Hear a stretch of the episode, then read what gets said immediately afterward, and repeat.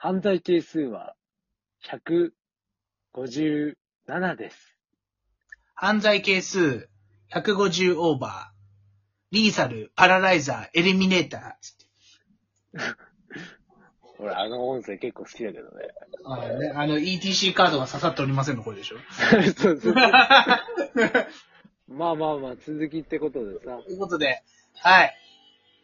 ということで、あのーまあ、サイコパスの話もそうなんだけど、そこからちょっとね、まあ、テーマ切り取って、まあ、今回の映画のプロ、プロビデンスの映画でメインテーマともなった、まあ、あの、フォート AI。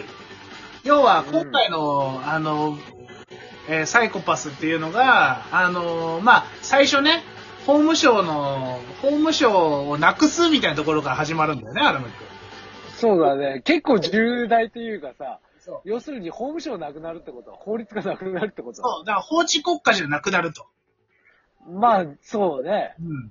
うん。完全にシビラシステムの、シビラシステムを元に、そう。まあシビラシステムが法になっちゃうっていう感じになっちゃそうそうそうそうそうそう。正確に言うと。そうそうそうそうそうそうそう。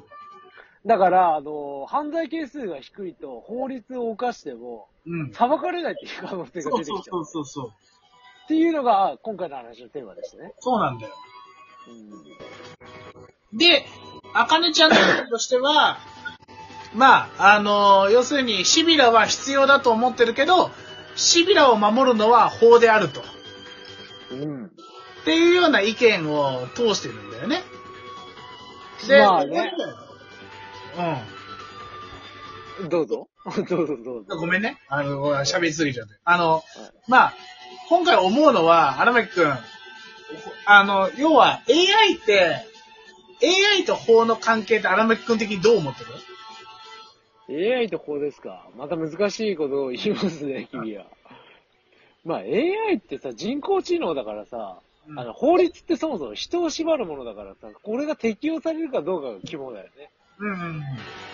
人工知能っていうのはさ、そもそも人じゃないわけだからさ、そう。これが果たして従来の法律に当てはまるかって言ったらまたね、難しいところだよ。人格があるかっていうのが、まあ、焦点なんじゃないかな。まあそうね。で、その点で言えばシミュレシステムってさ、複数のさ、人格を統合してるわけじゃん。うん。まあ、これは法律のね、適用範囲にギリ入んじゃないかって僕は思いますけど。まあね。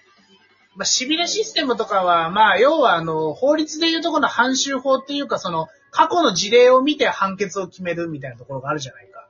まあ、判例をね、判例ね。判例判修。まあ、あの、そこをやっぱり、ちょっと、シビラシステムも踏襲してる部分があるから、まあまあまあ、確かにわからんでもないけどねっていうのはある、確かに。そうね。まあ、あの、犯罪者のその犯罪傾向をもとにうん、シビラシステムは、だから欠けてるところを埋めるっていうか、そうだ。こういう犯罪をするから、こういう感じで、あの、その、補おうみたいな感じでやってるから、そうだね。うん。だから、まあ、どうなんだろうね。人格として認めていいかどうかが問題だよね、やっぱ。まあ、それはまあ、ね、でもさ、今さ、でも俺さ、これってさ、荒牧くんさ、まあ、荒牧くんともリアルでさ、話してもした時もあったけどさ、この、なんか近い将来マジでさ、ちょっと一個考えなきゃいけない議案、議題なのかなっていうのはあるんだよね。うん。やっぱりさ、チャット GDP があって、チャット GDP っていうのを言ったね。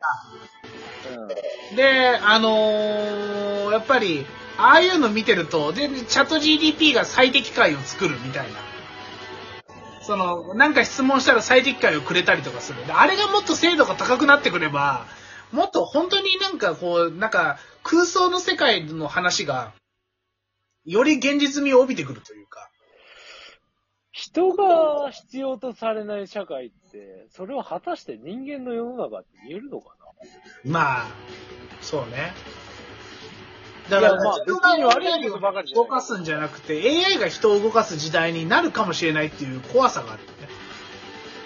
なうん、それこそやっぱサイコパスの世界になっちゃうよね。そう。でもさ、サイコパスっていうかさ、あの、シビラってさ、そもそもスタートは何だったかって知ってる？あの、うん。シビラシステムの？うん。始まりってこと？あと言いますと？の始まりって言うと、ど、ど、どの話で、始まりって、シビラシステム自体が最初何きっかけで作られたかって知ってるって話。あれ、なんかあのー各地で紛争起きてたから、どうのこうのじゃなかったっけ？いや、もちろんそれは、それはある程度シビラシステムが出来上がってからの話なんだよ、それって。あれなんかあれ2期でやってたやつだっけ？それ。えっ、と、そう。で、あの、今回のさ、今回の映画の敵のやつはさ、介護用 AI が進化して、シビラシステムみたいになったわけじゃん、あれって。あ、そうなんだ。話があったよね、映画の中でって思うのよ。あ介護用 AI だったんだよ、あれ最初。で、多分映画の中で喋ってるんだけど、あのー、これすっげえ引き伸ばしてた。そう。で、シビラシステムって職業適正 AI だったんだよ、最初。ああ。だからさ、一期の最初とかさ、あかねちゃんが何の職業向いてるかとかさ、友達が何の職業向いてるかって、あれシビラが判断してるじゃん。判定どうのこうのってやってましたね。そうそうそう。だから最初のシビラシステムの始まりって、職業のて、あなたの適性はこういうして適性ですよ。こういう仕事が向いてますよっていうようなところからスタートしたわけじゃん。おーなんか、お ちょっとさ、現実味を帯びてこないってところ。だってもうすでにさ、ちょっと結構転職サイトとか見ると、AI 適性診断とか出てるんだよね。もう。出てますね。そう、出てますの適職診断とか、まあ、まだ全然精度が全然あれだから、まだまだなんだけど、これがもっと精度強くなってくると、で、だんだん飛躍していくと、その、もちろんその荒牧くんがさ言っていた、その、なんか犯罪とか、そういう紛争とかを止めるためのものとして、あの、こう、でて、できてくるっていうところもあるんだろうけど、あれなんか、だんだんね、2期の時出てきたのはなんかその競合のシステムが出てきたけど、うん。あの、シビラとその競合のシステムどっち使うかって話になって、うん競合のシステムの方がダメになったんだよね、確か。あ、そうそうそうそうそう。で、その競合のシステムの方が、あの、地獄の季節だっけ？なんか、あのーなんかすげえ、なんだ、あのーいろんな、なんつうんだろう、問題を起こしてっていうかさ、その交通系とかいろいろなものに、飛行機とかさ、うん。あの、ああいうのとか、なんだっけ。あ、そうだ、交通系か、やっぱ。交通系のなんか、支障をきたして、こうんう、すげえこんがらががらして、こう、ほら、飛行機ってさ、あの、一応、結構飛び交ってるからさ、その、こんがらがっちゃうとさ、事故が多発するじゃん。だから、そんなような話だよね、確か。そうミキって。だからやっぱりね、そういうのを、だから、本当に現実味がちょっとね、感じれてきてるのが、このサイコパスの面白いところなのかなっていう。ちょっとなんか、なんかあの、白チュームっていうかさ、なんか、ちょっと現実っぽくなってきちゃったなっていう。なんか、始まった時より。光学機動隊よりちょっと身近な感あ、じだそうそうそうそうそう。なんか、なんか今さ、でもそれ聞くとちょっと思わんだって。なんか。うん。なんかいや実際、うん、ごめんごめん。なんか、あ、実際さ、自動運転システムとかも AI。あ、そうそうそう。ねえ。うん。その交通網が、それがさ、あのなんか自我を持ち始めたとかでさ、一斉になんかさ、変な挙動を起こし始めたらさ、事故が多発してさ、それこそサイコパスの世界みたいになっちゃうよね。そうそうそうそうそうそう。だから全部がプログラムで制御される時代っていうのはちょっと怖い。怖いと思いつつもちょっとやっぱりでも現実がやっぱチャット GDP なんか出てきた時に俺もちょっとあのこうサイコパスを思い出すというか、ちょっとなんか怖いなと思っちゃったもんね、俺も。あのね、AI 系の話に関して、作品に関しての話だけどさ、やっぱ AI 系で作るのはさ、ゲーミングチンポ可動部とかさ、あの、あうんのクソみてえな、クソみてえな題材をさ、AI で生成するのは別に、すごいいいっていうかさ、あの、現実には書かないけど、AI で再現するにはちょうどいい題材ってあるわけじゃん。クソみたいなさ、頭の中のクソみたいなさ、あるわけ。ゲーミング、ゲーミングチンポ可動部ってなんだよって思ったんじゃん。いや、まあね。ああいうものをね、あの、クソみたいなものを再現するのにはちょうどいいんだけど、ガチで書いちゃうとさ、AI がさ、仕事を取っちゃうっていうよりさ、全部 AI っぽいものができちゃうわけよ。まあ今の、意味わかるかな？わかるよ。あの、絵柄のさ、絵柄どうのこうの多分ね、その傾向性とか調節できるんだろうけど、AI の絵ってすっげえ特徴的なの。見ればわかるけどさ。なんとなくいい感じの絵になるんだよ。いや、だからもちろんその芸術的なところはそうだと思うんだけどさ、荒牧くんさ。